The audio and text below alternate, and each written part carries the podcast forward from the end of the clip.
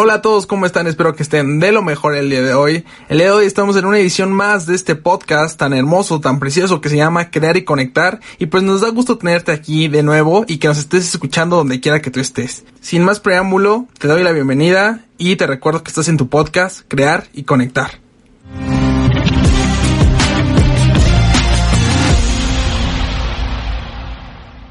¿Y de qué vamos a hablar hoy? Bueno, hoy vamos a hablar de una de las mejores creaciones de uno de los mejores emprendedores que hemos visto en los últimos años, el cual su nombre es Jeff Bezos. Desde pequeño, él había competido para ser el mejor de su clase, una característica que le acompañaría hasta el día de hoy.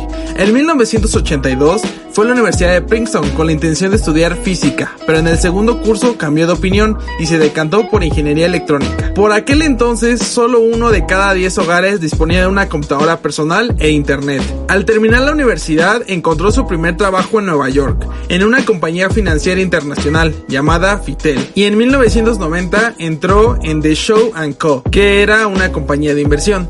Esta empresa supo ver su talento y ambición y en poco tiempo ya lo habían ascendido a vicepresidente.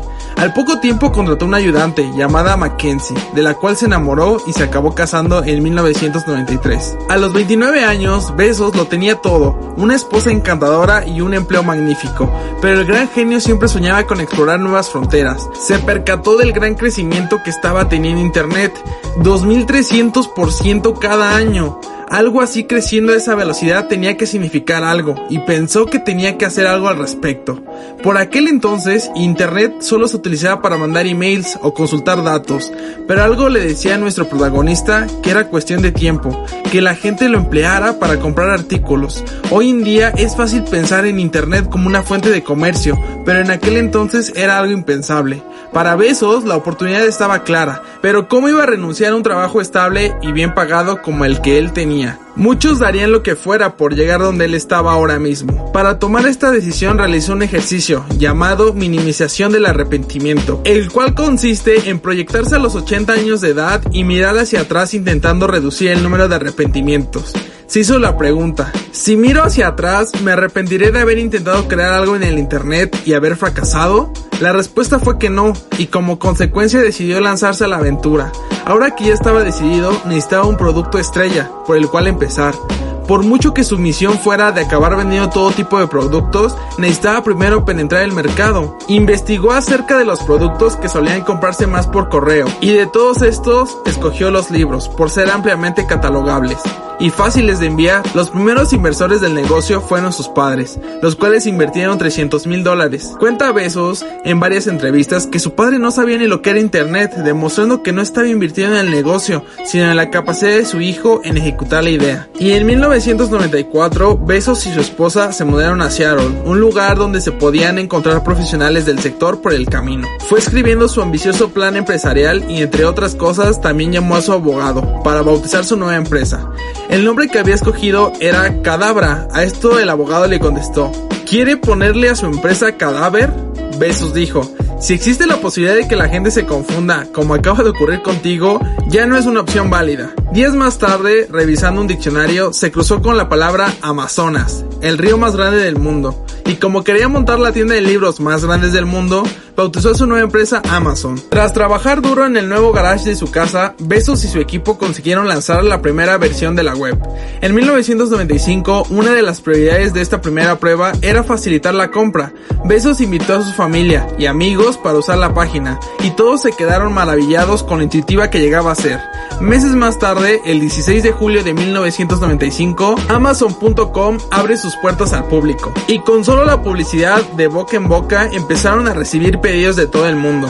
Aún así, no fueron triunfos. En 2001 llega la crisis de la burbuja de los negocios por Internet y sus acciones bajaron hasta 6 dólares, llegando a deber hasta 2 mil millones de dólares. Pero a diferencia de otras empresas de la época que estaban basadas simplemente en ilusiones y proyecciones inalcanzables, Amazon tenía un verdadero negocio que sustentaba el flujo de caja de la empresa Eso y una estrategia bien ejecutada por parte de Besos.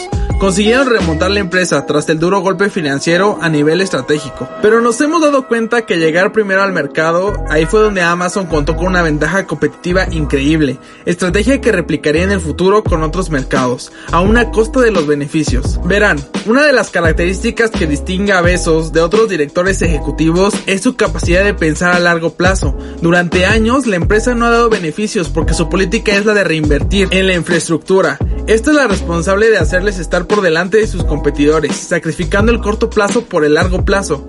Como podemos saber, Amazon no ha parado de innovar introduciendo productos revolucionarios, como el de Kindle Amazon, servicios web, Amazon Cloud y un sinfín de avances que han convertido a Amazon en algo más grande que una simple tienda online. Y ahora vamos a repasar estas lecciones que nos ha dejado este genio de la mercadotecnia como lo es Jeff Bezos con su empresa Amazon. La número uno es la capacidad de Jeff Bezos de posicionarse en el futuro y mirar hacia atrás para ver si se hubiera arrepentido y tomar acción. A veces nos cuesta mucho dar ese paso para empezar a emprender nuestro negocio. Desde aquí te recomiendo que hagas el mismo ejercicio, como dice Steve Cobb y en su libro Los 7 hábitos de gente altamente efectiva.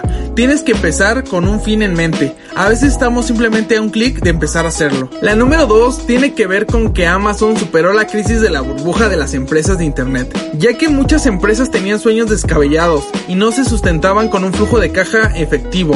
Básicamente es el dinero que va entrando cada mes en la empresa, así que Amazon tenía un modelo de negocio sostenible y su visión era a largo plazo. Eso fue lo que le consiguió transición por este periodo difícil.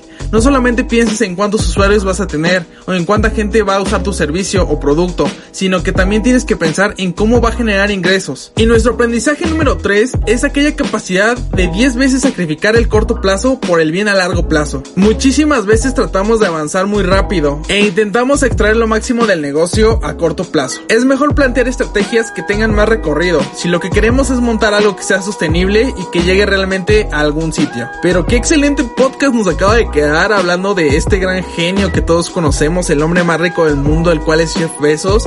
Y hay una frase que me gusta mucho de él que dice lo siguiente, la vida es muy corta como para rodearse de gente que no aporta nada a tu vida. Y pues eso es bien cierto, tenemos que saber seleccionar muy bien nuestras compañías y pues en lugar de invitarnos a la fiesta o armar ciertas cosas, ¿por qué no armar una empresa o un equipo de trabajo para sacar adelante algo, no? Pues eso es todo, muchísimas gracias por escuchar una edición más de este podcast, ya vamos bastantes, gracias por todo el apoyo siempre. Les mando un gran saludo. Cuídense mucho. Este fue su podcast, Crear y Conectar. Cambio fuera.